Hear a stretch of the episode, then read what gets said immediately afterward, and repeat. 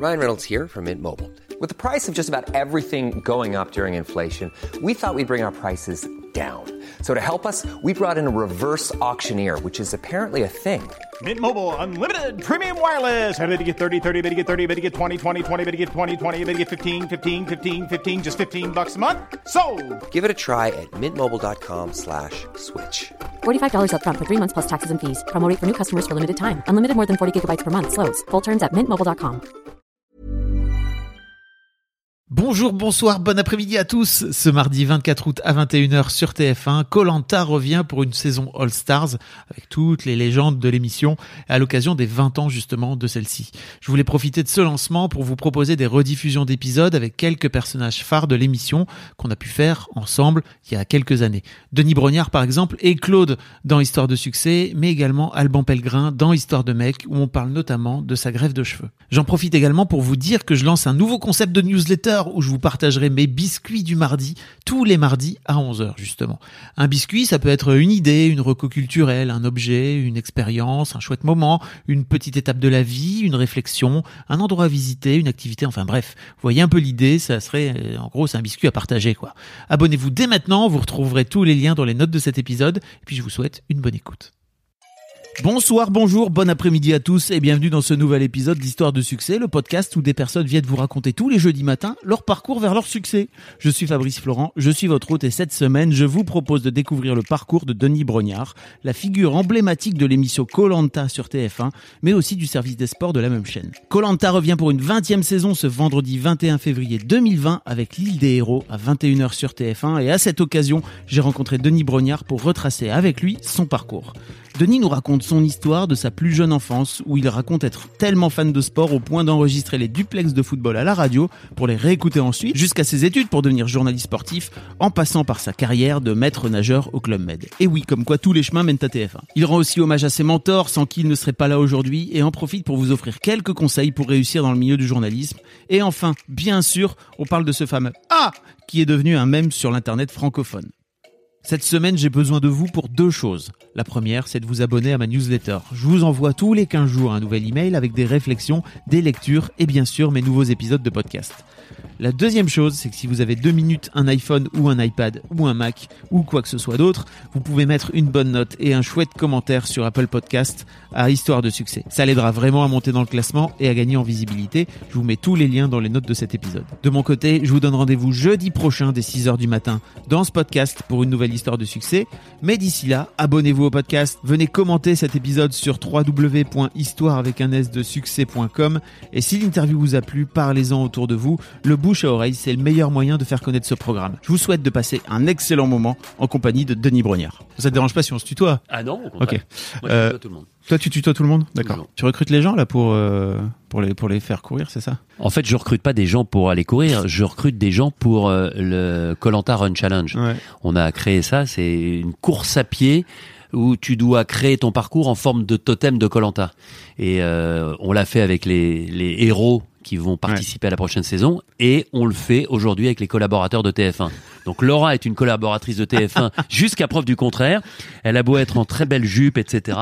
Comme en plus elle a ses affaires, elle a intérêt de venir. T'as tes affaires? 5 km avec les collaborateurs. Elle te dit, si jamais je suis obligé, entre Thomas qui me dit j'ai pas mes chaussures, toi qui me dis j'ai mes affaires mais je sais pas, tu sais le vrai problème, c'est la météo. flotte ouais. Mais le jour où les gens qui sont pas sportifs à bloc comprendront que la pluie ne les fera jamais fondre, normalement ils viendront. Denis, merci beaucoup. Je suis, je suis vraiment ravi de t'avoir dans ce podcast. Moi, je suis Colanta depuis euh, la première édition, je pense vraiment. Bah, Donc, comme euh, tu es très jeune, tu as dû commencer très jeune. euh, j'écoute, ça, ça fait 20 ans, non, c'est Ouais. ça? Donc, euh, ça, j'avais, j'avais 20 ans. Putain. Ça nous rajeunit ça pas, nous rajeunit ça. pas. Hein. Euh, et donc, euh, bah, je, te, je te suis moi aussi à travers euh, tout ce que tu as pu faire Mm. euh, sur, euh, euh, sur, à la fois sur Colanta et aussi sur TF1. Tu as fait plein plein de choses. Euh, L'objectif de ce, de ce podcast, c'est Ouais. de retracer un petit peu ton parcours. Mhm. La première question que je pose à toutes mes, à Ouais. tous mes, mes, mes invités, c'est Ouais. à quoi ressemblait Denis quand il avait 7-8 ans? Euh, je pense qu'il ressemblait à un mini Denis à 7-8 ans. C'est-à-dire que j'avais euh, déjà cette énergie, euh, j'avais déjà ce goût euh, immodéré euh, pour l'évasion et le voyage, mais tout ça était virtuel à l'époque puisque je voyageais pas ou peu avec mes parents en dehors de la France. On faisait du, du camping. Voilà, donc je rêvais du, du monde. Euh, D'ailleurs, je voyageais euh, par procuration. Je me faisais des, des, films. Je partais de temps en temps euh, en Chine, en Mongolie, aux États-Unis, comme ça dans mon dans, dans mon subconscient, dans ma tête. Et euh, j'ai commencé à voyager bah, quand je suis devenu adulte. Hein. Je crois que la première fois que j'ai pris l'avion, j'avais 18 ans. Ouais. Euh, derrière, tu vois, j'ai j'ai pas transposé ça avec mes enfants, parce que je crois que mes enfants ont tous pris l'avion avant d'avoir euh, un mois ou deux. Ouais. Donc tu vois, c'est c'est un truc un peu particulier, mais j'étais déjà euh, avide d'évasion. Euh, et ce que disait euh, mon instinct de CP, puisque 7 ans c'est le CP Ouais, globalement, ouais. c'est euh, euh, de l'énergie à revendre, doit être canalisé, euh, mais toujours prêt, toujours partant, un peu comme les scouts, toujours prêt. Ok. Ça se concrétisait comment cette envie de voyager? Parce qu'à l'époque, il n'y avait pas Internet.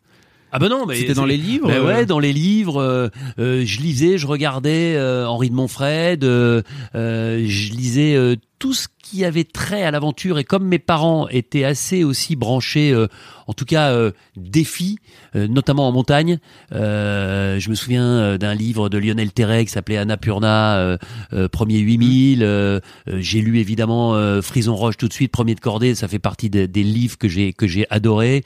Euh, Qu'est-ce que j'aimais Euh, Je suivais passionnément euh, Paul-Émile Victor, Mm. euh, Haroun Tazieff, euh, voilà, donc, donc dans des euh, directions différentes, mais avec toujours euh, cette envie de me dire euh, peut-être qu'un jour euh, je ferai un peu la même chose. En tout cas, je voyagerai euh, un peu partout. Voilà, j'avais en tout cas à travers les livres à travers les films. Euh, J'allais avec mes parents aussi. Je sais pas si vous vous souvenez, euh, les plus anciens s'en souviendront, mais d'un réseau de films qui euh, parcourait la France avec le réalisateur qui était présent dans la salle et qui répondait aux questions après le film. Ça s'appelait Connaissance du monde. Ok. Et je me souviens notamment d'un film euh, sur le Colorado avec un type qui était pourtant pas tout jeune et qui m'avait euh, totalement transporté. Je m'étais dit, si un jour je peux ne serait-ce qu'aller une fois dans ma vie aux États-Unis, ce sera formidable. Bon, depuis j'ai un peu euh, euh, rattrapé euh, le temps perdu, mais voilà, j'avais ce goût immodéré du voyage et déjà du sport. Et donc tes parents te faisaient pas voyager, mais en tout cas, ils t'amenaient quand même dans si, des on endroits. voyageait parce qu'on allait un peu en Italie avec mes grands-parents, j'allais un peu en Espagne, en France, mais on avait déjà ce goût de l'aventure parce qu'on faisait du camping. Et avant que le camping soit très réglementé, on faisait même du camping sauvage en Ah oui. famille à cinq. Donc c'est ça qui était assez sympa. Euh, Puis ensuite, ben, on s'est embourgeoisé et on a troqué la tente pour une caravane. C'était moins bien. Enfin, c'était moins bien. Euh, c'était moins bien et c'était mieux. Parce que pour nous, les parents étaient dans la caravane, nous on était avec mon, mon frère qui a 15 mois de moins que moi euh, dans une petite tente. Et euh, qui dit petite tente dit euh, liberté. Et quand les parents dormaient, nous on se barrait. Donc on faisait Ah. un peu le, le mur la nuit et faire la mu- le mur la nuit euh, en vacances euh, dans un camping. Bah, c'est les, les, les premières belles aventures de la vie et de l'adolescence. Comment ça se passe le collège-lycée pour toi? Euh, bien mais peut mieux faire. Pourrait plus travailler, pourrait être plus attentif. Euh, voilà, j'ai des parents qui ont fait des études brillantes. J'ai une mère qui est prof de maths, donc ça aide pas toujours. Mm. Parce que quand tu demandes à ta mère un truc, euh, tu penses que ça va prendre cinq minutes et qu'elle va t'aider, mais en fait, euh, tu reprends le cours trois semaines auparavant, donc ça dure deux heures. Je me souviens notamment de cours épouvantables avec ma mère, même si elle dit que j'adorais à l'époque, mais on n'a pas du tout la même perception. Elle, elle repassait le mercredi après-midi dans le sous-sol de la maison, et moi, j'étais à côté sur une petite table de camping à essayer de faire mes maths. Parfois même, je m'endormais tellement euh, ça me ça me saoulait. Mais voilà, mais euh, élève, euh, voilà moyen. Euh, ni matheux ni littéraire. Euh, ma mère était persuadée que j'étais matheux parce qu'elle était prof de maths. Mon père qui était plutôt littéraire euh, espérait que je le sois. Et puis à un moment, bah, le, la petite, euh, la petite erreur de parcours, troisième, c'est l'adolescence, c'est les hormones, c'est tout ce que vous voulez. Et, et là, bah, je redouble. Ok. Euh, ça a été un mal pour un bien, je sais même pas. Euh, je suis pas sûr que j'aurais eu euh, un parcours différent si j'étais passé directement en seconde. Mais euh, voilà, à l'époque, on redoublait encore. Euh, J'ai refait une troisième. Ça a été un moment un peu brutal parce que qui dit euh, redoubler sa troisième dit laisser partir ses potes qui vont dans un autre Ouais. établissement, qui arrivent au lycée, donc on devient plus grand. Mais j'en j'en garde pas non plus un, un souvenir euh, si terrible que ça, si ce n'est le fait que, comme mon frère avait un an de moins que moi, eh ben on se retrouvait tous les deux en troisième et on a passé par exemple Ah, notre yes. brevet ensemble l'un derrière l'autre, ce qui nous permettait de nous aider un peu. Puis c'est peut-être ton premier échec aussi. Ouais, non, ouais, ça, tu ouais, l'as pas vécu bien comme sûr. ça Mais c'est marrant, je l'ai, je l'ai pas considéré comme un échec. Mes parents, évidemment, oui. Oui. Euh, notamment ma mère, prof, très scolaire, etc. Qu'est-ce que tu fais? Tu te rends Un pas drame. compte euh, l'avenir. Mm. Et puis euh, maintenant, si tu veux, c'est un peu un boulet que je traîne dans la mesure où, par exemple, mes filles aujourd'hui, mes, mes, mes jumelles sont en troisième.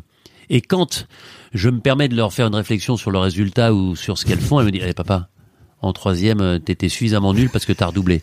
Voilà, mon fils me l'a dit précédemment aussi. Donc euh, voilà, comme aucun de mes enfants n'a redoublé pour l'instant, euh, bah, je suis un peu le cancre de la, la famille.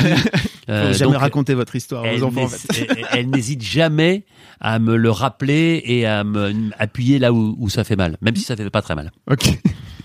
Euh, comment ça se passe le lycée pour toi? Le lycée, euh, plutôt bien. Euh, je commence le lycée à Besançon, ensuite j'arrive à Paris en première. Je fais une première S.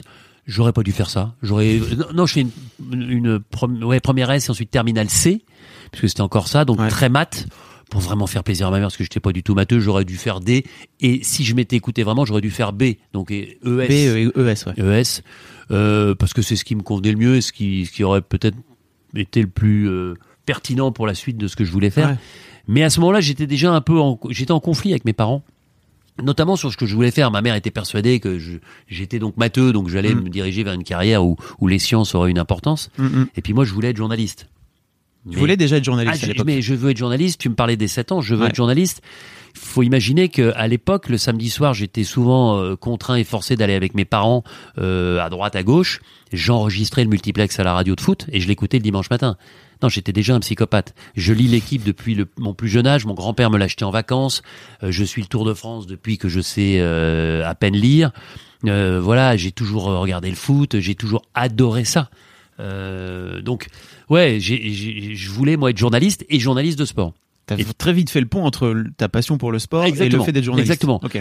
Mais bah, c'est pour ça que j'invite les jeunes qui m'écoutent, qui sont encore en période scolaire, Après, écouter les parents, c'est bien, mais c'est pas la panacée. Et moi, j'aurais pas dû les écouter puisque à la fin de ma terminale, moi, je voulais faire euh, trois ans de fac et puis ensuite euh, intégrer une école de journalisme. Et quand euh, j'ai parlé d'une fac d'éducation physique pour préparer le professorat de sport, là, c'est comme si je leur avais dit que j'arrêtais mes études. Donc ça a été compliqué. Donc pour leur faire plaisir et uniquement pour ça, je suis allé en médecine ce qui euh, m'a permis de rencontrer des potes sympas, des gens que je connais encore aujourd'hui, euh, euh, d'avoir mes premiers émois amoureux, mais rien au niveau de la médecine. Et j'ai fait un an, puis la deuxième partie de la deuxième première année, Ouais. et puis je me suis barré du jour au lendemain au club med Ouais. parce que j'avais un diplôme de maître nageur que j'avais passé en parallèle et euh, j'ai prévenu mes parents le jeudi soir que je partais le samedi. Ah oui, donc c'était une fuite, quoi. Ah ben une fuite. Et ma mère me dit mais dis donc t'es pas en vacances Mais je dis non je suis pas en vacances j'arrête. Et la seule chose qui les a rassurés c'est que je leur ai dit mais rassurez-vous j'ai dealé avec le club pour pouvoir revenir une semaine au mois de mai pour passer les concours pour intégrer une fac de sport. Ce que j'ai fait. Puis ensuite j'ai- voilà fait euh, mes trois ans avant d'intégrer euh, une école de journalisme. Comment t'as fait Donc, euh, t'avais quoi 18, 19 ans, c'est ça, sans doute la, Ouais, ouais, moment où 19 tu ans. quittes, euh, pour te dire, euh, ok, euh, maintenant il est temps de m'émanciper et de venir dire à papa, Ras-le-bol. maman que. Ras-le-bol. C'est-à-dire que j'avais fait une année de médecine où je travaillais pas. Donc quand tu es en première année de médecine, tu travailles pas, tu as C'est de mauvais résultats. Et ma mère m'avait dit mais c'est pas grave, tout le monde, tout le monde l'a en deux ans, mon chéri, ça va aller. Donc j'avais fait semblant de la croire. Puis je suis reparti dans une deuxième première année avec la même motivation, c'est-à-dire une motivation proche du néant. Et donc j'ai pas plus travaillé, donc j'ai pas plus progressé. Donc au mois de février, j'avais des résultats euh, encore faméliques, des résultats absolument nuls. Je n'avais aucune chance d'intégrer la deuxième année, puis je ne voulais pas. Donc un jour, je me suis dit ça suffit. T'as un déclic. Je parlais à peu près correctement anglais. J'avais un diplôme de maître nageur. J'avais le bac. Je suis arrivé au Club Med. J'ai rencontré le recruteur qui avait quand même pas l'habitude d'avoir des profils comme le mien pour ses postes. Euh, je l'ai rencontré le mardi. Il m'a rappelé le mercredi. Il m'a dit est-ce que tu peux partir jeudi prochain? Bah, Je lui ai dit euh, oui. Et j'en avais jamais parlé à mes parents. Waouh. Donc mes parents recevaient des amis un soir, la veille, le mercredi soir, je partais le jeudi, j'aurais dit au fait demain je pars au club. Pars au club et à l'époque le club c'était pas ce que c'est aujourd'hui, c'était encore les bronzés, enfin Ouais. c'est c'est 89 hein. Donc euh, c'est une période euh, voilà, je dis bah, je pars au club med mais t'es pas en vacances. Ben non mais je pars travailler. Mais tu vas pas travailler. Ben oui, je vais devenir maître nageur et responsable des sports terrestres là-bas et euh, je sais pas quand je rentre. Soyez rassurés, je passe les concours pour rentrer en fac de sport et comme j'avais plutôt un bon niveau en natation, je savais que j'aurais le concours. Donc voilà. Maintenant, en gros, je prends ma, ma vie en main, Ma mère euh, Je a accusé le coup et mon père, lui, euh, je me souviens, m'a emmené à Orly. Je prenais l'avion euh, allé où Euh, exactement au club? à Marbella. Ok. Marbella, ensuite je suis allé au Portugal à Dabalaya et c'était c'était effectivement c'est le début de la vie adulte, Euh, t'arrives, tu dis mais c'est génial. Mais c'est génial.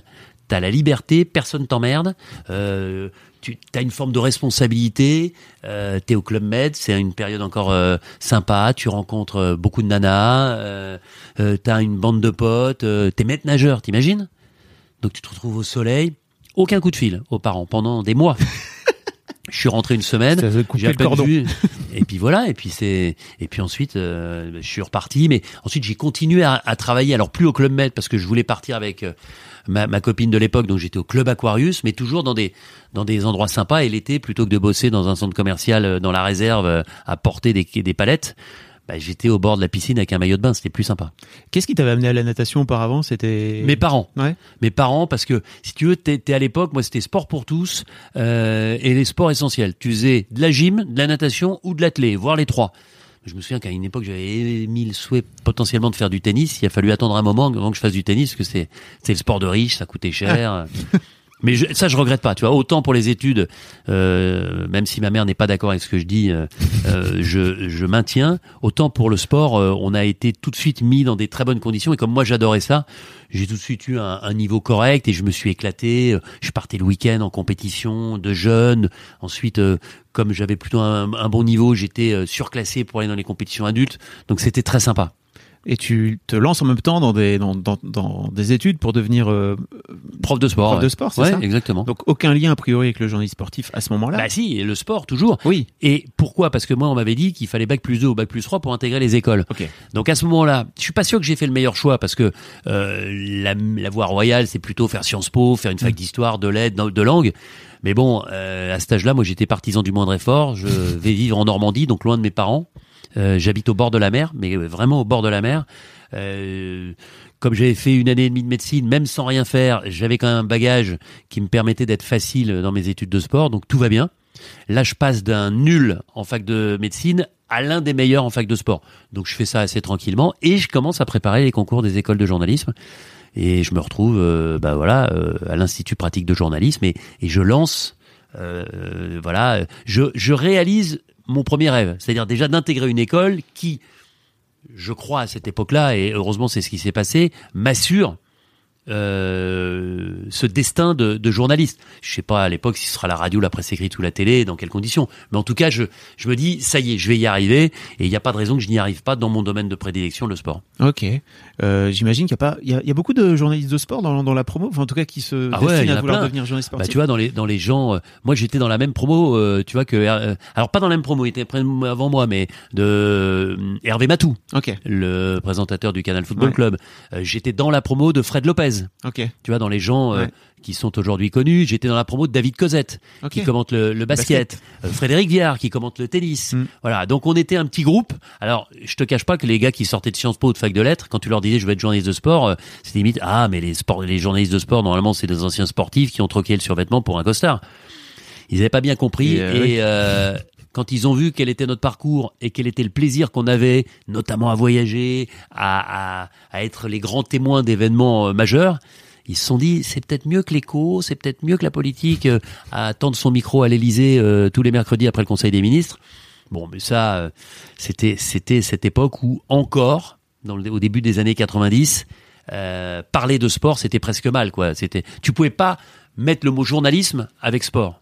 Quelle erreur À Parce que je considère, je suis un peu dur, mais je considère aujourd'hui euh, que souvent les meilleurs journalistes, en tout cas les plus polyvalents, ceux qui savent faire du direct, ceux qui savent euh, vraiment euh, travailler sans filet, ceux qui savent travailler très vite, quel que soit le domaine et quel que soit le support, Mm. sont des journalistes de sport. Quand vous demandez à un journaliste de l'équipe d'envoyer un papier de 5 feuillets 20 minutes après la fin d'un match, c'est une performance. Peu de journalistes sont capables de faire ça. Quand vous demandez à un journaliste de radio ou de télé d'être capable de faire du direct, puis d'écrire un papier, puis d'être euh, sur un question-réponse avec un journaliste dans un euh, dans une session d'information, ce sont euh, des encore une fois des, des compétences multiples et variées que n'ont pas forcément euh, tous les journalistes. En tout cas, que n'avaient pas tous les journalistes Mm. à ce moment-là, parce que je pense que tout ça a évolué et qu'avec euh, la multiplication des supports et le fait qu'aujourd'hui on ne travaille pas que pour un support. Vous Ouais. êtes euh, journaliste dans, en presse écrite, mais on vous demande de euh, faire un film avec euh, votre Ouais. smartphone, d'écrire un petit commentaire, de mettre une interview. Donc les, les polyvalences se sont accrues. Néanmoins, Mais de- À alors, je pense l'époque- que ça, c'est la nouvelle génération qui est un peu obligée de faire ça. Mais Ouais. dans ta génération à toi, il y en a pas beaucoup. Non, hein. non, non, non, mais c'est pour ça. Mais moi, j'ai. euh, en plus, t'imagines, moi, je voulais faire du sport en- dans le journalisme et je venais d'une fac de sport. Et tu vois, je me souviens, de- on était à une table en U et le premier jour avec euh, le prof, le directeur. euh, donc, on va passer un par un puis vous allez nous- donner votre formation et votre parcours. Ok, moi, je suis maître nageur et j'ai fait trois ans de fac de sport. Et là, t'avais, mais tu sais, les, les, je me marre, mais les bonnes bourgeoises euh, parisiennes qui sortaient de, de la Sorbonne ou d'Assas, qui, what? Mm. Il a fait une fac de sport, donc il a transpiré, mais qu'est-ce qu'il fout là? Sachant que j'avais quand même eu le concours. Bah oui. Et, et au concours, j'étais plutôt bien classé. Enfin, j'ai- j'avais rien à envier, euh, et je m'en suis rendu compte après. J'ai fait un complexe au tout début. Ouais. J'ai fait un super complexe, les premiers devoirs. Je me suis dit, mais je vais être nul. Ils sortent tous. euh, Et puis finalement, bah, ça s'est plutôt bien passé. Et aujourd'hui, quand je regarde ce qu'ont fait les gens de ma promo, euh, bah, j'ai pas à rougir. Il y a des, des parcours tellement variés, tellement divers. C'est ça qui est génial aussi dans ce métier. Mais enfin, euh, euh, en tout cas, j'échangerais pour rien au monde le mien contre n'importe lequel euh, des autres. Comment t'as fait pour dépasser ce complexe? Parce que je. Bah, je- les notes, je- les ouais. notes au départ, tu te rends compte que, ben comme toujours, c'est-à-dire que moi j'ai jamais été très bon, j'ai jamais, sauf en médecine, été nul. J'étais dans la bonne moyenne. Mm. Et puis tu vois, euh, je me suis euh, tout de suite, j'ai tout de suite compris que mon élément de prédilection, là où je me sentirais le mieux, c'est dans l'oral. Donc euh, tu vois, j'ai axé beaucoup ma préparation et ma formation sur la radio et la télé. Et comme très vite, j'ai commencé en même temps que mes études et en parallèle à travailler à la radio à, à Radio France, bah, très vite j'ai eu un bagage euh, technique et un bagage même d'expérience qui était nettement au-dessus de, de, de ceux des autres. Et on était deux dans cette situation-là dans ma propos. Fred Lopez, qui Ouais. travaillait déjà à Lyon, à Télé Lyon Métropole, et qui avait un bagage en télé juste énorme, et puis moi qui faisais de la radio. Donc forcément, quand on était en radio ou en télé, eh ben, euh, on travaillait pour de vrai déjà, nous. Donc tu vois, on était à l'Institut pratique de journalisme, donc on, on pratiquait Mm. pendant nos études, mais on pratiquait en vrai. On était déjà, entre guillemets, payés pour faire ce métier. C'est la meilleure façon d'apprendre. en Ah bah, hein. clair. Bon, c'est ce que je dis toujours. Je dis, les stages et, la, et, et un job en parallèle de tes études dans ton domaine, il y a, y a rien de mieux. C'est les travaux pratiques en vrai. Qu'est-ce qui t'a incité à aller à la radio? Bah, pff, Multiplex. Là, tu vois, tu me tu parlais de multiplex. Ouais, multiplex. Ben, je rêvais effectivement. Ben, j'ai commencé comme ça. Mm. Et tu sais, ce qui est marrant, c'est que euh, donc moi j'ai fait mes études de sport à Caen. Euh, et à Caen, donc je veux devenir journaliste. Donc qu'est-ce que je fais? Ben, Je prends mon bâton de pèlerin et je vais frapper à la porte euh, des rédactions. Et je vais d'abord à Ouest France où je rencontre Michel Lenéel, paix à son âme, qui était le, le patron des sports pour la région de Caen. Et il est plutôt sympa avec moi, mais il me dit... Euh, eh, tu sais, des, des, des profils comme le tien, il y en a plein, etc. Je reçois des, je peux pas. Désolé, vraiment. Mais je lui dis, mais moi, je veux pas être payé, je veux être observateur. Et puis, à un moment, bah, être une petite fourmi, puis une fourmi qui grossit. Non, désolé, vraiment. euh, Bon. Et je fais la même chose à Radio France. Et là, je rencontre un type qui s'appelle Francis Gauguin, qui est l'un de mes pygmalions dans ce métier, que j'ai souvent au téléphone, qui est un type que j'adore, que je respecte énormément. On a tendance à penser que les, les grands journalistes ou les meilleurs sont à Paris. Des gens du niveau, euh, de la modestie de Francis Gauguin, euh, rédacteur en chef depuis plusieurs décennies à, à, à- à Radio France à Caen. À l'époque, euh, À l'époque, mais Normandie. toujours aujourd'hui. ok. Euh, Il y en a pas beaucoup. Et ce type-là, il me dit, bah viens, il m'ouvre les portes. Et je suis observateur, euh, et puis je suis observateur plus, puis je suis observateur plus plus, puis au bout d'un moment, je commence, commence à mettre la, la main à la pâte. Je commence, euh, on me balance une interview qui a été faite par un journaliste euh, staffé, et puis moi, je fais le montage. Et puis, j'écris quelques petites brèves pour les journalistes, pour les présentateurs. Et puis, de fil en aiguille, ben, je deviens pigiste le week-end. C'est-à-dire que je suis étudiant en journalisme à Paris, et le week-end, je vais à Caen, les deux jours, comme journaliste, euh, si tu veux, radio-reporter, euh, donc sur, sur la région Normandie, pour le sport. Et pour l'émission du dimanche soir qui s'appelait Hebdo Sport, avec Michel Legorju. Et là, j'apprends mon métier. Mais tu vois, c'est ce que je dis toujours aux gens. Je dis, à ce moment-là, je devais payer mon billet de train 300 francs aller-retour et je gagnais sur le week-end 220 francs. C'est-à-dire que ça me coûtait 80 francs d'aller travailler de tôt le samedi matin à très tard le dimanche. Mais j'ai appris mon métier. C'est exceptionnel. Je ne les remercierai jamais assez. C'est, si je devais mettre tout en haut l'expérience la plus importante qui me permet d'être là aujourd'hui, c'est incontes- incontestablement celle-là. Et c'est cette confiance. Et j'ai jamais oublié ça. C'est-à-dire, je me suis toujours, mais vraiment dit, tu seras Francis Gauguin plus tard avec les jeunes. C'est-à-dire, t'essaieras de les aider, même si t'as pas le temps, même si tu crois pas, même si t'as l'impression que le mec ou la nana est pas fait pour ça. euh, Le balance pas, le bazarde pas, dis pas. euh, euh, non, non, c'est pas possible. Et je, le dis certains, euh, à certains jeunes, par exemple, que j'ai eu comme étudiants, parce qu'après, je suis devenu prof dans- la même école de journalisme, et je leur dis, n'oubliez jamais, à 40 balais, respectez les jeunes de 20 ans, parce que ce sont vos successeurs, Mm. et c'est les gens que vous devez aider. Si tu tends pas la main à ces gens-là, aussi bon soit-il, à 20 balais, sans expérience, t'es pas bon. Mm, mm. Mais pour devenir bon, il faut de l'expérience et il faut que quelqu'un à un moment te fasse confiance. Et j'ai euh, j'ai eu la chance moi de rencontrer cette personne-là et ces personnes à Radio France. Et, et je crois que c'est la base, mais dans tous les métiers, dans tous les métiers. Si tu commences à prendre de haut les jeunes et à dire ouais non mais plus tard, tu vois, ou, ou à envoyer le papier classique, euh, euh, votre dossier, votre candidature est formidable. Malheureusement, euh, on n'a pas de place. Prends parce que c'est pas forcément une question d'argent au départ. Ouais. C'est une question de d'expérience. Tu vois, moi j'étais, enfin, entre guillemets, je payais pour acquérir cette expérience. comprends. Mais j'ai appris bien plus là qu'à l'école, beaucoup plus. Au- Aujourd'hui, tu, tu fais ça justement Tu prends le temps de, de, de prendre sous ton aile des, des Ouais. jeunes? Bah, tu vois, j'ai, j'en ai quelques-uns, euh, euh, voilà, et des gens dont je suis super content du parcours. Je pense à Pierre-François Lemonnier, qui est un type que j'ai, c'est marrant, je l'ai connu. Il était en terminale, moi je commentais un match, je crois que c'était à Toulouse, il est venu me taper, il était en tribune de presse parce qu'il avait eu la opportunité. Il me dit je veux être journaliste. Bah, je lui donne quelques conseils, puis euh, je le perds de vue. Ensuite, il fait le CFJ et il arrive au service des sports de TF1. Il me dit, tu te souviens de moi? Je me souvenais pas, je suis malheureusement pas très physionomiste, mais voilà. Et c'est quelqu'un que j'ai suivi, qui est devenu un de mes amis et qui est un, un des, une des plus jolies plumes euh, que TF1 peut compter dans ses rangs aujourd'hui, euh, euh, qui travaille maintenant en freelance parce qu'il habite en Asie, mais qui a un titre formidable. Je pense à Pierre Galassio que j'ai eu avec moi à, à, à Automoto, qui sait tout faire, qui est maintenant euh, au service éco à TF1, qui est pour moi l'un des plus polyvalents des journalistes et qui lui a fait l'IPJ aussi euh, quelques décennies après moi. Donc j'aime bien effectivement euh, aider les jeunes et c'est aussi pour ça que j'avais accepté en compagnie d'Hervé Matou pendant quelques années eh bien de, de transmettre le savoir qu'on m'avait enseigné précédemment dans l'école qui avait été la mienne. Et je trouve que c'est c'est formidable c'est très c'est très fort. Et je retrouve euh, des mecs que j'ai eu euh, Antonin André qui est l'un des patrons d'LCI aujourd'hui je l'ai eu comme étudiant Romain Husneau, qui est l'un, qui est rédacteur en chef adjoint des journaux du week-end avec euh, Cyril Offray, c'est un de mes anciens étudiants. Voilà. Et, et c'est marrant parce que c'est des mecs, tu sentais euh, à l'école qu'ils avaient un gros potentiel. Aujourd'hui, ils le prouvent. Ouais, c'est cool. Comment tu fais pour passer? Donc tu démarres euh, sur Europe 1 aussi, c'est ça? Une fois que. Alors Radio France. Radio France. Et, euh, et après, il y a une histoire incroyable. Paix à son âme, Eugène Sacomano, euh, qui est le, mon deuxième Pygmalion. deuxième Pygmalion. Ouh Pour les gens, pour les jeunes qui connaissent pas, c'était l'une des voix. Euh, bah, il y avait, il y avait deux ou trois voix euh, à, à, la radio et à la télé. T'avais Thierry Roland à, à la télé, t'avais Eugène Sacomano et t'avais Jacques Vendroux. Voilà les mm. trois grandes voix du foot. Et euh, moi, j'ai toujours écouté Europe quand j'étais gamin. Mm. Mes parents ont toujours écouté Europe. Et je suis donc euh, étudiant en première année à l'IPJ et je suis toujours euh, pigiste à Radio France. Et un jour, t'es trop jeune toi pour t'en souvenir, mais un journaliste de l'événement du jeudi écrit un, un pavé sur l'histoire d'Europe 1 Ok. depuis la famille Siegel jusqu'à bah, le début des années 90. Passionnant. Je lis ce bouquin et euh, j'apprends que à l'Institut français de presse, il y a une conférence et il y a Eugène Sacomano qui intervient dans cette conférence. Et moi, j'y vais, j'y vais au bouquin, mais je l'ai lu, donc tu vois, puis je connais l'histoire d'Europe. euh, j'y vais surtout pour rencontrer Saco.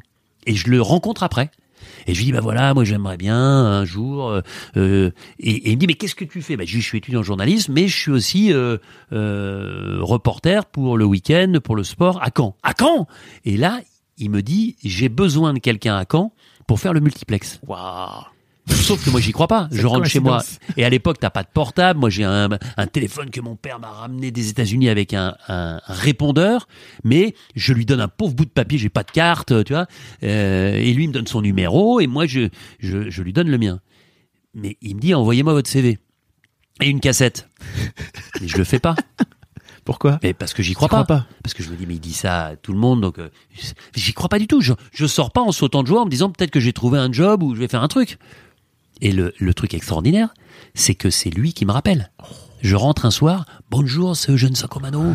Vous vous souvenez, on s'est vu. Vous êtes le jeune que j'attends pour quand? Putain, mais là, j'étais en vélo à l'époque dans Paris. J'étais un précurseur. hein. Euh, et donc, je file à Europe 1. Je lui donne mon CV et ma cassette. Et j'ai su après qu'il n'avait jamais écouté la cassette. Et dix jours après, je commande Caen Saint-Étienne pour euh, Sur Europe. pour Europe 1. Et les gens de Radio France C'était la première expérience de direct ou? Mais ouais. Ah non, non, j'en, avais eu à Radio France. J'en avais eu. En tout cas, sur la- le foot en, Ouais. en, en première division Oui. à l'époque, j'en avais jamais eu. Et je suis le gamin qui arrive là-bas, mais c'est génial. Mais c'est un, truc de fou. Et euh, je ne le remercierai jamais assez. Et les gens de Radio France ont été super parce que je les ai appelés. Je dis, Eh, j'ai une opportunité, on me propose. Et je me souviens de Francis, il me dit, mais fonce, c'est ton rêve, fonce. Et donc je me retrouvais dans une cabine à côté du numéro 1 de Radio France qui commentait lui le match pour Radio France et moi je commentais pour Europe 1. Quelle histoire. Donc tu vois, mais je sais même pas comment brancher mon matériel à l'époque. C'est Antoine Campos qui est un ancien d'Europe qui bosse à RMC à l'époque, qui m'aide, enfin tu vois. Et puis c'est comme ça que ça commence. Je fais tous les matchs à domicile de Caen. Et puis comme ça se passe bien, quand Caen ne joue pas à domicile, c'était le début du loto sportif, donc il y avait six matchs de Ligue 2, deuxième division à l'époque, qui étaient dans le loto sportif, donc Europe 1 avait un deal, donc on était obligé de les faire. Donc j'allais à Charleville-Mézières, j'allais à Sedan, j'allais à Ancenis, j'allais dans des, dans, des- dans des endroits improbables, mais je me régalais. Puis je prenais la voiture d'Europe. Mais c'était, mais pour moi le rêve, la voiture siglée Europe 1 avec à l'intérieur le téléphone. T'imagines un téléphone de voiture, Radiocom 2000, ne quittez pas, votre correspondant va vous répondre. Et là, mais les nanas, mes potes, etc. Je partais à Charleville-Mézières, j'avais 4 heures de route, mais je faisais 4 heures au téléphone. Et le, le kiff, c'était, mais t'es où, Denis? Bah, Je suis dans la voiture. Je vais commenter un match de foot. Mais t'es dans la voiture. Ben oui, j'ai un téléphone de voiture. Tu vois, Radiocom 2000, ne quittez pas, tu vois. Allô? Ouais, c'est Denis. Tu vois, c'est, magique, c'est des moments. euh, et c'est pour ça, enfin, Sako, qui est mort il y a quelques mois, euh, je racontais ça à sa femme. euh, il, il a fait beaucoup, beaucoup, beaucoup pour moi, même si on a eu des périodes un peu plus difficiles ensuite, parce que bon, c'est la vie. Mais euh, pff, voilà, et puis la confiance. Tu vois ce que je te dis, la confiance aux jeunes. Il a pas écouté la cassette. Ouais, ça c'est fou. Il a pas écouté la cassette. Ouais.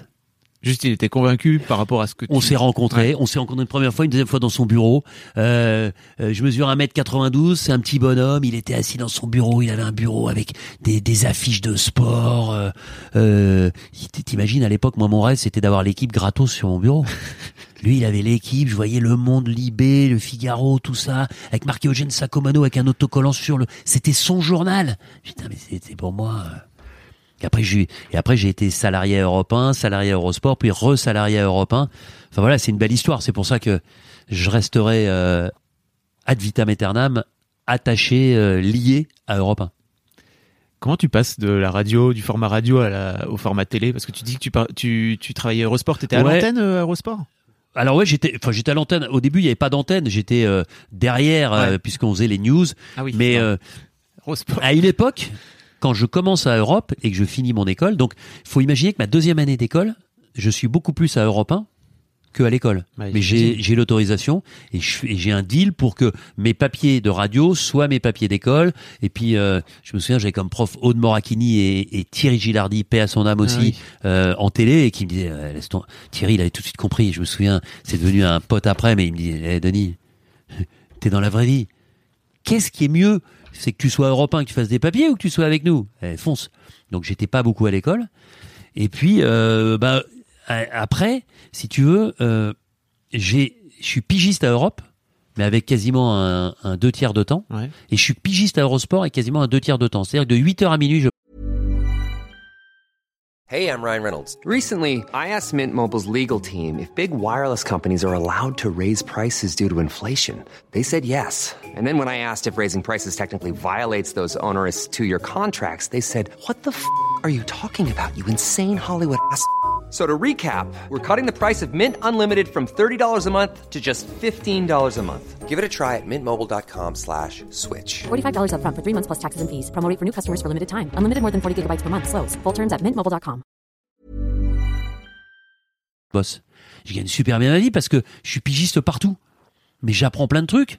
Et puis à un moment, euh, en 93, Eurosport embauche ses premiers journalistes et il décide de m'embaucher. Donc je vais voir Europe qui me dit, bah, nous on peut pas t'embaucher, mais tu reviendras bosser un jour pour nous, c'est sûr. Donc je suis embauché à Eurosport de 93 à 96 jusqu'au jeu d'Atlanta compris. Je vais à Atlanta puis je termine après et je signe ensuite à Europe 1. Ok. Et je fais 96, 99 à Europe 1. Et en 99, euh, là c'est un moment improbable, Xavier Couture, qui est le numéro 3 de TF1, Ouais. Patron de l'antenne, mais aussi patron des sports, m'appelle euh, et me dit bonjour, c'est Xavier Couture. Euh, oui, bonjour. Euh, et il me dit à ce moment-là, euh, j'ai envie de vous rencontrer, je voudrais travailler avec vous, vous avez une voix de fakir. Et je lui dis, ça veut dire quoi une voix de fakir? T'inquiète, c'est positif. Quand est-ce qu'on peut se voir? Demain 15h. Euh, demain 15h, bah, euh, euh, de toute façon, j'aurais eu n'importe quel rendez-vous. Bah, d'accord. Faut faire sauter le rendez-vous à ce moment-là. Voilà, hein, donc faut je me retrouve dans son bureau, ici, dans ses locaux, au 13e étage, un immense bureau avec un- une table carrée en marqueterie, un truc. Enfin, c'était la l'époque de TF1 euh, avec des écrans partout, quelques dossiers le- et le mec beau costard italien. et je me retrouve avec lui. Et on discute et il me dit je veux bosser avec toi. Mais il me dit euh, t'as quoi comme bah, je dis, moi je suis CDI à Europe. Eh, je peux pas te prendre en CDI, je peux te prendre que à la pige. Tu gagnes combien? Je lui donne mon salaire et il me propose à l'époque 5000 francs de plus. Ce qui est, ce qui est beaucoup. 5000 francs de plus. Il me dit quoi que tu fasses, le nombre de piges, je t'assure ça par mois. Tu viens ou pas? Bah, Je dis laissez-moi réfléchir. Et on se tutoie. Hein. Dans ce métier, on se tutoie. D'accord? Laisse, Laisse-moi, monsieur, réfléchir, limite comme ça, tu vois. Euh, et, je, ré- et, et je, et je réfléchis deux heures et je le rappelle, je dis c'est bon. J'ai même pas prévenu Europe à l'époque que je m'en allais. Mais je dis c'est bon. Et, et il me dit je t'embauche dans l'année. Et on est en 99 à ce moment-là, tu vois, il y, a, il y a un peu plus de 20 ans. Et, euh, et c'est comme ça que ça commence. Et je suis pigiste. Et puis, euh, et puis euh, Couture devient mon troisième Pygmalion. Euh, je fais peu de choses euh, dans la vie avec des grands changements sans lui demander son avis, parce que c'est quelqu'un pour qui j'ai une très grande estime. Et puis arrive Colanta, et puis arrive Domino Day, et puis si tu veux le fait qu'il soit à la fois euh, le patron de l'antenne, euh, le gestionnaire des programmes avec euh, euh, Guillaume de Vergès et le patron des sports fait que la passerelle elle est toute trouvée et que ben il me parle avec ses deux casquettes, les sports et l'antenne. Donc le divertissement et d'autres euh, et c'est comme ça que ben voilà ma, ma vie euh, évolue et, change à TF1 euh, grâce euh, à Xavier Couture avec la bénédiction. Et c'est des gens que j'apprends à connaître parce que je ne les connais que à travers les interviews que je peux lire d'eux ou parce qu'ils sont ils sont inaccessibles un Étienne Moujotte un Guillaume de euh, enfin les gens qui, qui font cette maison et qui ont euh, fait énormément pour moi. Et je pourrais euh, citer euh, Poivre d'Arvor qui a fait énormément pour moi, euh, Pernod qui m'a mis toujours euh, euh, dans un climat de confiance et, et voilà. Et c'est marrant parce que ce sont des gens pour qui j'ai une très grande estime aujourd'hui. Et tu vois, euh, euh, j'ai une relation amicale avec Couture. Il était à mon mariage. Mm. Euh, j'ai une relation extrêmement forte avec Poivre d'Arvor. Très très forte aussi avec euh, avec Pernod. Euh, voilà, c'est- ça fait partie aussi. Je crois que ma vie ne serait pas la même sans ces rencontres. Euh, c'est ce que je dis toujours. Il y a les études, il y a le travail, il y a le talent, il y a la chance, mais il y a surtout les rencontres. Je crois que dans la vie, il faut rencontrer les bonnes personnes au bon moment. Mais c'est un peu comme un gamin. Quand un gamin est dans un, dans un manège, tu sais, le fameux pompon qui tombe là. Ouais. Tu mets 30 gamins dans un même manège. Et le pompon, tu le fais descendre à intervalles réguliers. Bah, tu te rends compte que sur les 30 gamins, il y en a 5 qui vont l'attraper régulièrement, 5 qui vont l'attraper de temps en temps, 5 une fois ou deux, puis tous les autres, eh bien, ils vont tendre la main avant ou après. Ils vont toujours louper le pompon. C'est l'histoire de la vie pour moi, ça. Il faut savoir attraper le pompon au bon moment. C'est, c'est une belle métaphore de l'existence. Le pompon et le manège, je l'avais pas du tout. Euh, bon, donc, donc tu te retrouves là à l'antenne. C'est quand même un. Je un- me retrouve, je suis au service des sports, euh, euh, donc je fais beaucoup, beaucoup pour le JT. Parce que je commence à montrer un peu ma gueule au JT. Voilà, c'est ça. T'avais envie, de, envie de montrer ta gueule, toi, à Mm, l'époque? Mais je me posais pas la question. J'avais envie de progresser. J'avais envie de devenir grand porteur. J'avais envie de faire plein de choses. Et puis, et puis, puis voilà. Puis, puis tout ça. euh, et puis il y a un truc qui est marquant au niveau de l'info, c'est que c'est le jour de du. C'est terrible parce que souvent euh, les moments marquants correspondent à un drame. Mm. Mais le drame du Concorde. Le Concorde se casse la figure à Gonesse là. Et moi, je suis avec mes cassettes. Encore à l'époque, on parlait de cassettes. Et je vais faire un, un sujet sur Peugeot qui arrête la Formule 1. Et là, je me fais alpaguer, euh, Denis, euh, le Concorde. J'étais même pas au courant. Le Concorde vient de se casser la gueule, euh, tout le monde est mort, enfin, etc. Euh, on a besoin de toi pour euh, faire des petites pastilles. On va faire une, une édition spéciale à 18h30. Donc, je me retrouve avec mon monteur stagiaire. euh, Sergio qui est toujours à TF1 et nous voilà en train de commencer à monter trois conneries euh, pour le 18h euh, je me souviens Namias venait qui était le patron de la rédac euh, alors vous êtes prête et puis petit à petit, et puis je fais à 19h une autre opération, une autre page spéciale. Là, je fais un petit complet d'une minute trente. Et là, t'as euh, Namias et Claude Carré à l'époque, numéro 1 numéro de la qui me disent euh, Denis, tu nous fais le round-up au départ 6-7 minutes, si c'est 8, c'est pas grave.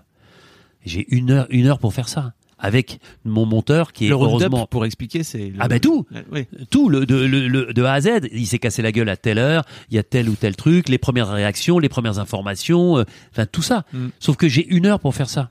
Donc je peux pas l'enregistrer. Donc en plus, c'est là que je te dis que les journalistes de sport Ouais. ont une vraie polyvalence. C'est là que je me mets dans une cabine et je fais tout mon commentaire en direct, début du 20h. Et ensuite, euh, Namias me dit, bah, c'était très bien, machin. On fait 9 minutes à 22h30 là pour euh, la spéciale de, de, de deuxième partie de soirée. Et tu vois, c'est c'est ces choses-là qui ont fait aussi qu'à TF1, tu vois, euh, bah, il faut euh, il, Saisir il faut être là au bon moment, saisir les opportunités. Et entre ça, euh, donc euh, cette crédibilité à la, à la rédac et puis ce que je faisais en dehors, euh, tu vois, la voix off du, du premier Colanta, l'écriture des textes du premier Colanta. Voilà, il faut, je crois qu'il faut euh, bah, attraper le pompon pour revenir à la métaphore au bon moment. Et puis il n'y a pas que attraper le pompon. Il faut ensuite euh, bah, le garder le pompon et, et en faire bon usage.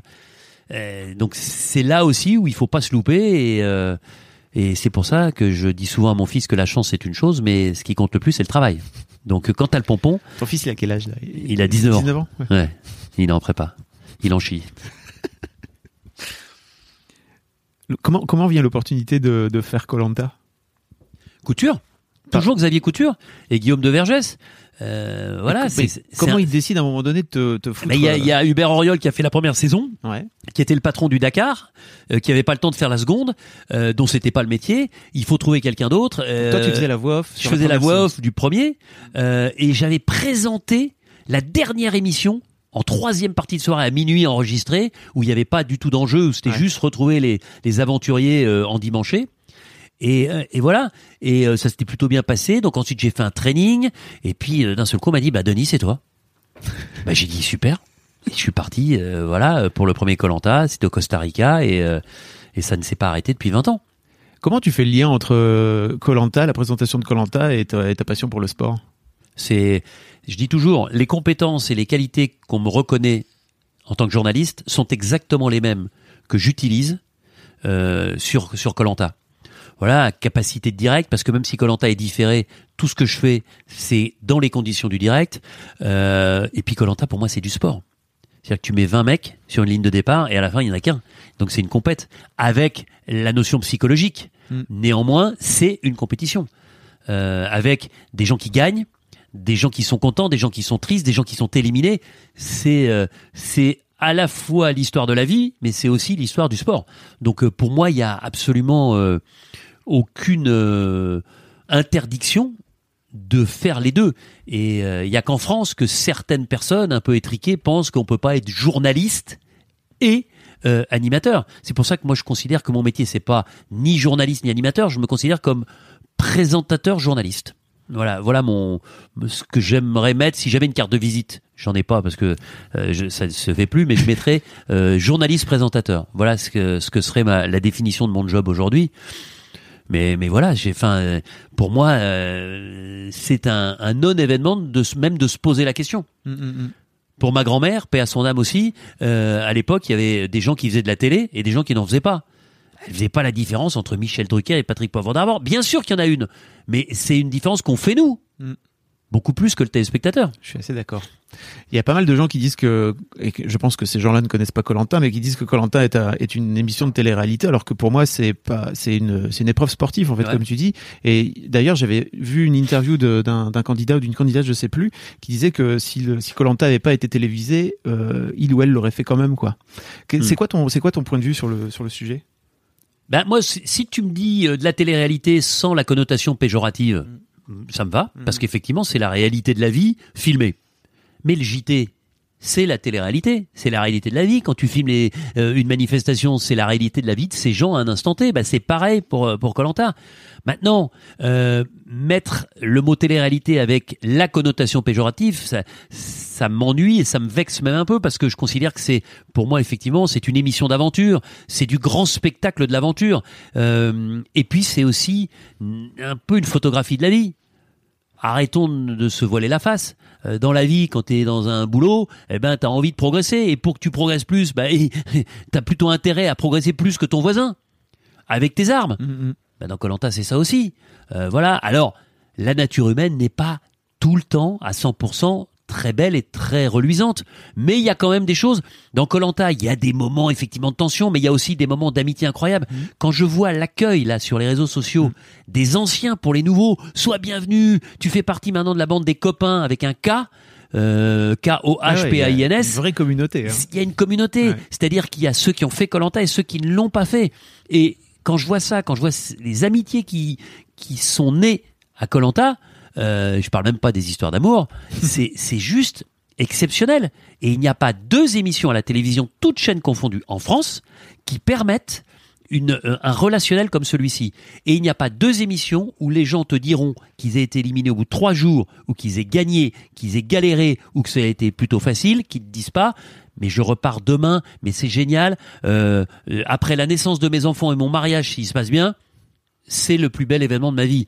Et c'est moi, c'est ça qui me plaît. Maintenant euh, euh, que certains disent ah, c'est de la télé-réalité, en tout cas, je mettrai jamais ça dans la même lignée que d'autres émissions de télé-réalité. Je critique pas, mais c'est aussi pour ça que ça m'embête de temps en temps que certains candidats de Colanta fassent des émissions de pure télé-réalité. Mm. Après, parce que j'estime que c'est tellement différent que bah, il y, a, y, a, y, a, un fossé entre les deux et, et, et c'est compliqué d'avoir une passerelle. Sacré Moundir, vraiment. Ah non, Moundir, c'est très différent. Ah, pardon. Moundir, c'est très différent. Ok, vas-y, explique. Parce que Moundir, lui, il s'est dit, après Colanta, je vais profiter de ma notoriété pour embrasser cette carrière d'animateur. Je veux devenir animateur. Et il a énormément bossé pour y arriver. Ah, et il y est arrivé. J'en doute pas. Donc moi, chapeau bas, Moundir. Moundir, alors, il, il, il a voulu entretenir cette notoriété. Il a bien fait. Mais ensuite, il est devenu animateur. Il a eu sa propre émission. Euh, non, non, non, non, non, non. Euh, attention, Moundir, c'est un animateur de télévision euh, pour qui j'ai le plus grand respect. Mais ça veut pas dire que j'ai pas de respect pour ceux qui font une autre émission. Mm. Mais c'est vrai que de temps en temps, ça m'embête prends un exemple, Tiffany euh, qui euh, veut devenir ah. comédienne. Hmm. Euh, voilà, je pense qu'elle a pas pris la bonne voie, mais on en a discuté. C'est ça qui est bien, c'est que moi j'ai un bon rapport avec eux. On en a discuté tous les deux. Elle m'a donné ses arguments. C'est une fille intelligente. Elle me l'a écrit magnifiquement bien. Ensuite, chacun fait ce qu'il veut. Hmm. Je ne lui souhaite que du bonheur. Et je pense qu'aujourd'hui, elle est très heureuse et qu'elle en vit très bien tant mieux pour elle.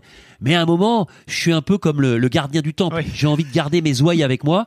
Et, euh, et voilà pourquoi j'essaye en tout cas de les alerter sur ce que ça peut entraîner dans leur vie et ce que ça peut leur fermer peut-être aussi euh, comme porte.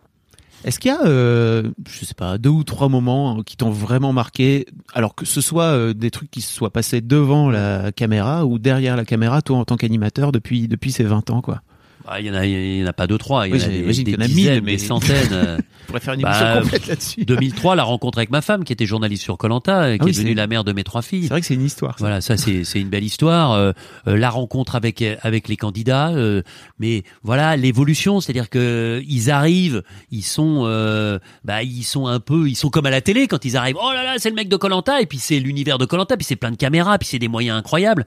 Puis petit à petit, ben tout ça. Euh, alors dans l'émission, moi j'ai un rôle impartial et il y a une distance. Et puis ensuite, euh, ben je dis pas qu'on devient pote, mais en tout cas, euh, euh, ben, par exemple on se tutoie, euh, ils mm. peuvent m'appeler.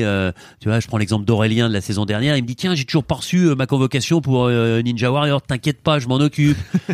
voilà, des choses comme ça je suis super fier qu'il fasse Ninja Warrior, par mm. exemple. Parce que, pour moi, c'est dans la lignée de Colanta. c'est une épreuve sportive, euh, tu vois. Et quand je vois Claude, qui est finaliste euh, euh, l'année dernière, quand je vois un Dylan, qui est le premier candidat, entre guillemets, people, Dylan ah. et ses fameux mocassins qui ont marqué l'histoire de Dylan, qui est le premier à réussir à terminer et à buzzer, terminer un parcours de Ninja Warrior. Voilà, ça c'est mm, ça mm, c'est une vraie fierté. Mais voilà, donc c'est vrai que j'ai de, bons rapports avec ces gens-là, mais ces rapports, ils sont teintés d'admiration. C'est-à-dire que c'est la plus dure des émissions de la télé. C'est-à-dire que tu mets des gens dans des conditions d'une, dans une précarité absolue. Quand on dit à des gens, tu vas dormir par terre avec des gens que tu connais pas et tu vas manger ce que tu trouves, mais il n'y a pas plus difficile. Donc, quand tu es capable de vivre 40 jours comme ça, en perdant 8 à 10 kilos et en étant toujours performant dans les épreuves et en étant tu sors de ton corps pratiquement. Ton esprit sort du corps à ce moment-là. Il y a des performances sportives, les mecs, ils l'auraient pas fait en mangeant leurs trois repas par jour. Et là, ils le font en étant euh, euh, faméliques, en étant complètement euh, décharnés. Mais parce que euh, moi, je, je suis fasciné par les derniers dans Colanta. Ils sont sur une espèce de coussin d'air virtuel. Euh, et ils, sont dans une, mais ils découvrent, ils sont allés tellement loin. Euh, des gens le disent. Des, Quand tu dis des- les derniers, tu veux dire les, les finalistes. les finalistes, voilà, ceux qui, Ouais. qui, qui tiennent 30, 35, Ouais. 40 jours. C'est, c'est beau de les voir comme ça. De, de, de les voir. Il y, a, plus de vernis. Mm. La carapace, elle s'est fendue. Et, et, et je pense que ce sont les rares moments où ils sont totalement eux-mêmes. C'est dur dans la vie. Il y a des gens qui sont jamais complètement eux-mêmes. C'est dur d'être complètement soi-même. Et je pense que Colanta, notamment pour les derniers, offre cette possibilité. C'est l'un des trucs que je trouve formidable avec cette émission, c'est que contrairement euh, aux émissions de télé-réalité Ouais. plus classiques, où en général les candidats sont dans des conditions vraiment cool, euh, on les met dans des conditions, enfin on met les candidats dans des conditions tellement dures qu'il y a toujours, même pour les plus stratèges d'entre eux, etc., il y a toujours un moment donné où le, le comme tu dis, le vernis craque et qu'on finit par retrouver la vraie nature humaine. Toujours des moments de, de breakdown et je trouve que c'est en ça que cette émission montre un peu la vraie nature humaine et comme tu dis, pas forcément que des moments très, enfin que des moments très cool quoi. Et c'est ce qui fait aussi la, la, la beauté de la beauté de cette émission, quoi. Donc, euh, euh, qu'est-ce que je voulais te dire? Oui, re- reparlons de cette saison, si tu veux bien, qui arrive là. Donc, ça arrive euh, le 21 vendredi, Février. vendredi 21 février. Euh, vous venez mettre des, pour la première fois, hein, si je me trompe pas, des anciens avec des nouveaux Ouais. qui ont jamais participé. te rends compte, ça va faire 20 ans que Colanta existe et on trouve encore euh, des subterfuges euh, pour rendre une saison totalement inédite. C'est ça aussi qui me fascine. Euh, cinq euh, anciens qu'on appelle des héros qui ont marqué l'histoire euh, de de Colanta, Claude Théoura, qui euh, sont les détenteurs du record du nombre de victoires dans des épreuves individuelles, euh, qui reviennent. Théoura, euh, qui est vraiment, Théora, euh, c'est son combien? C'est son troisi- je crois que c'est le troisième. troisième ou quatrième? Je sais plus. Est En tout abonné. cas, il revient. Euh, Moussa, qu'on a vu deux fois aussi, euh, qui est un, un des vieux de la vieille, puisque sa première saison, c'était avec Moundir Ouais. en 2003. Euh, voilà, il me le rappelait l'autre jour, ce qui nous rajeunit pas.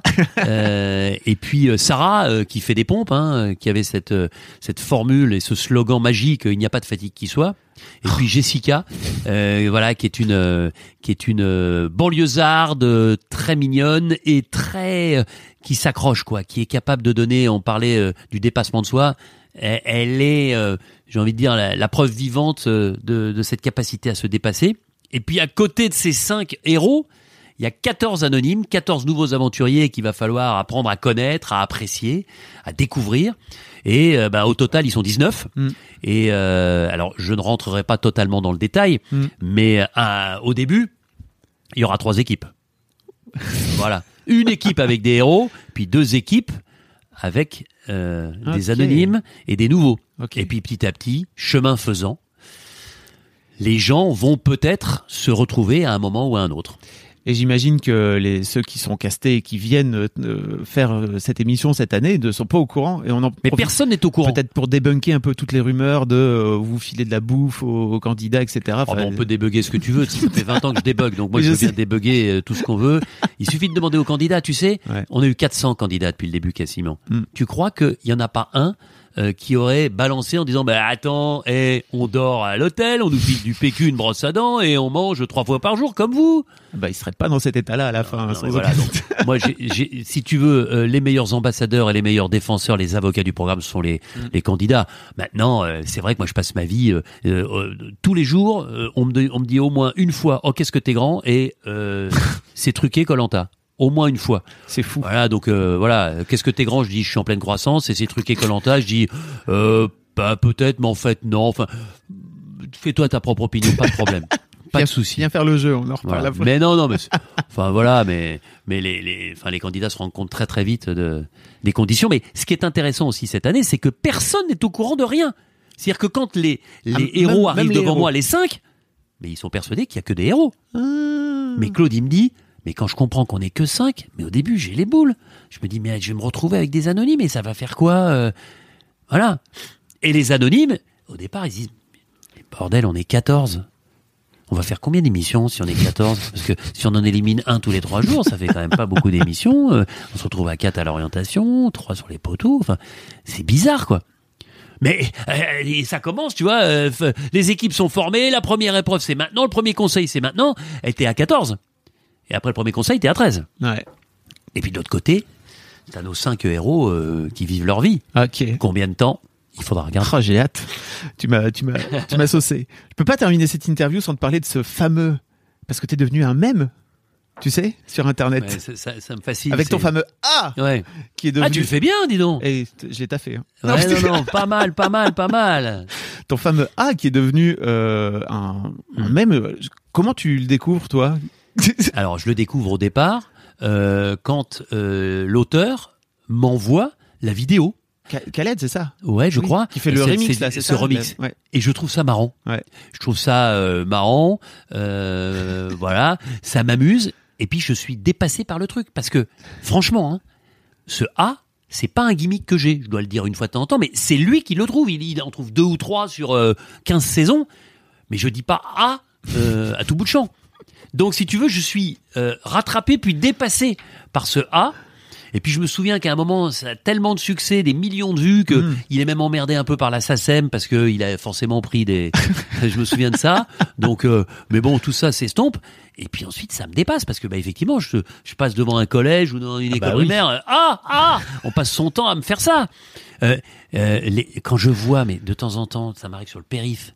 Je vois un gamin au volant qui, au lieu d'avoir le A de euh, Oh. apprenti, tu sais le A euh, rouge euh, pour les jeunes conducteurs, mais il y a le A AH avec ma photo. Donc tu vois, c'est des trucs. Ça, c'est du ça- génie. Ça m'a, ça m'a totalement dépassé. Tu vois, c'était pas des trucs. euh, Enfin, euh, c'est marrant parce que voilà, typiquement euh, la com. Ouais. Et tu vois, euh, je pense qu'à TF1, euh, personne n'a favorisé ça. Moi, j'ai absolument pas favorisé Mm. ça. C'est-à-dire que c'est quelque chose qui est devenu viral. J'ai envie de te dire malgré moi. Alors ça m'amuse, tu vois. euh, si jamais euh, c'était devenu viral sur un putain ou un truc Ouais. comme ça, ça m'aurait vraiment agacé. Mhm. C'est- je- ça m'aurait même embêté. Mais là, je trouve ça, je trouve ça plutôt rigolo. Et, et tu vois, même quand euh, j'anime quelque chose pour une entreprise ou que je fais un film pour euh, quelqu'un, euh, euh, tu vois, quand je rencontre des gens, euh, je peux te filmer, tu peux me faire le A. Tu vois, donc euh, voilà, je me retrouve un peu con dans ces cas-là parce que tu vois, tout seul. euh, ah, tu vois, c'est voilà, c'est un peu, c'est un peu bizarre.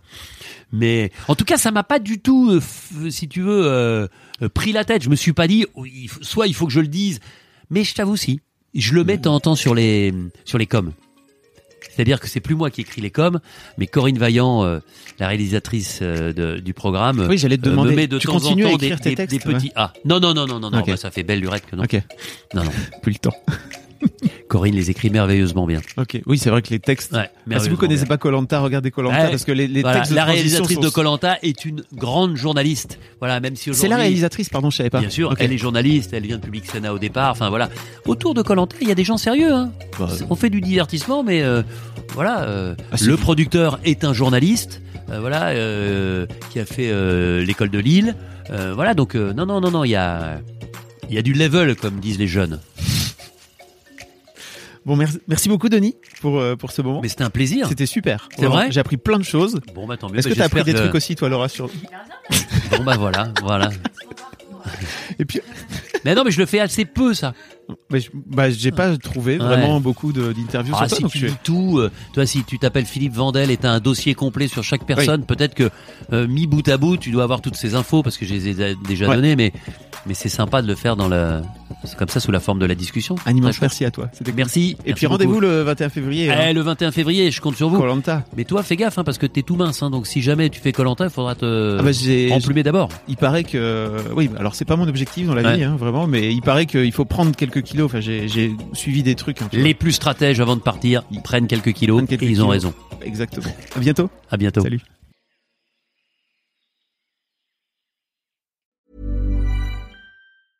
Mom deserves the best, and there's no better place to shop for Mother's Day than Whole Foods Market. They're your destination for unbeatable savings, from premium gifts to show-stopping flowers and irresistible desserts. Start by saving 33% with Prime on all body care and candles. Then get a 15-stem bunch of tulips for just $9.99 each with Prime. Round out Mom's menu with festive rosé, irresistible berry chantilly cake, and more special treats. Come celebrate Mother's Day at Whole Foods Market.